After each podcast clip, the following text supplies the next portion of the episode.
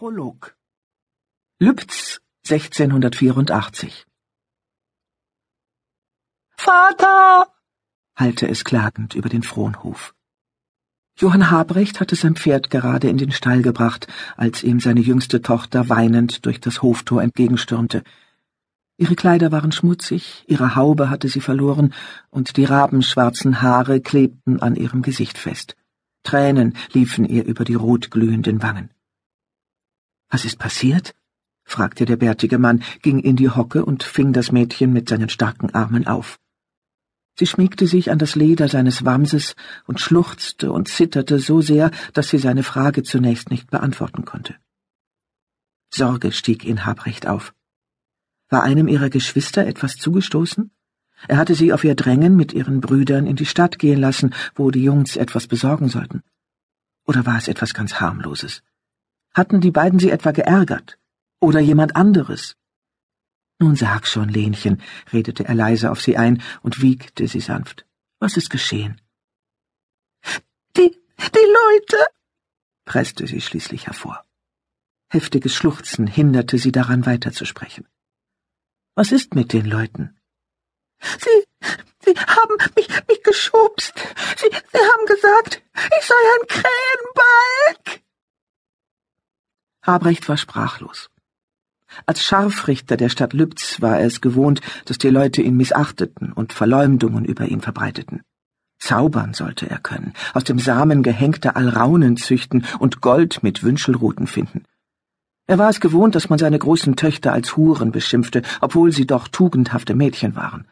Und er war es gewohnt, dass seine Söhne mit blutigen Nasen nach Hause kamen, weil sie jemandem, der ihre Eltern oder ihre Geschwister beleidigt hatte, ordentlich die Dummheit aus dem Pelz geprügelt hatten.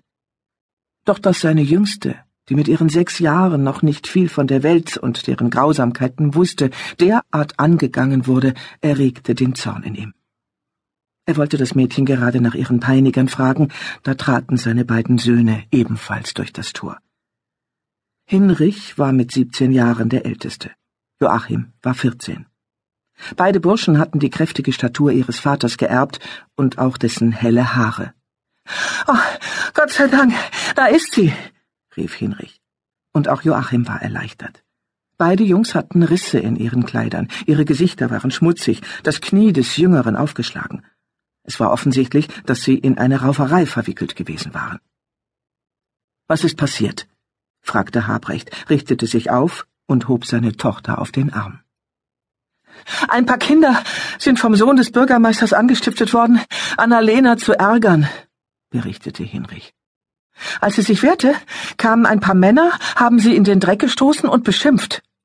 Du meinst, erwachsene Männer haben sich an eurer Schwester vergriffen? Während er sprach, fühlte er, wie sich Annalenas kleine Finger in sein Lederwams krallten.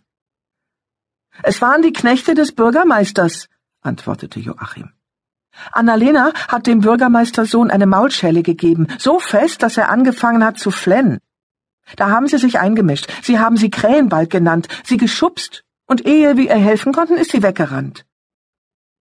So sehr ihn das Gehörte empörte, so stolz machte es Habrecht, dass sich sein Mädchen gewehrt hatte.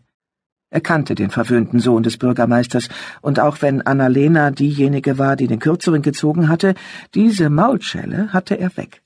Wenn die Knechte seines Vaters nicht in der Nähe waren, würde er Annalena gewiss nicht so schnell wieder ärgern. Habe ich euch nicht gesagt, dass ihr auf sie aufpassen sollt? fragte Habrecht trotzdem streng. Das haben wir, Vater, rechtfertigte sich Hinrich. Wir haben nur kurz mal weggesehen und da war es geschehen aber wir haben dafür gesorgt, dass die anderen es bereuen. Die beiden Jungs sahen einander an und grinsten. Angesichts ihres Aufzuges konnte sich Habrecht schon denken, was den Knechten geschehen war. Wir haben diese Mistkerle in den Staub befördert, sagte der Älteste dann auch, der in der Statur seinem Vater kaum noch nachstand. Hinnack hat Blut und Zähne gespuckt. Wenn er das nächste Mal was sagt, wird ihn keiner verstehen. Und Karl wird heut Abend nicht mehr sitzen können fügte Joachim hinzu und warf sich prahlerisch in Positur. Hätte ich noch fester zugetreten, wäre mein Stiefel in seinem Arsch stecken geblieben. Dass sie beide ebenfalls eine Abreibung bekommen hatten, schien ihnen nicht wichtig genug, um es zu erwähnen. Habrecht mochte es eigentlich nicht, wenn seine Söhne sich auf der Straße prügelten, aber in diesem Falle war es gerechtfertigt gewesen. Wenn die Knechte sich darüber beschweren wollten, konnten sie ja zu ihm kommen. Doch wahrscheinlich würden sie das nicht tun.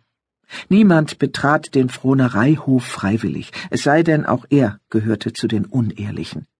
Jene, die sich für was Besseres hielten, würden nicht herkommen.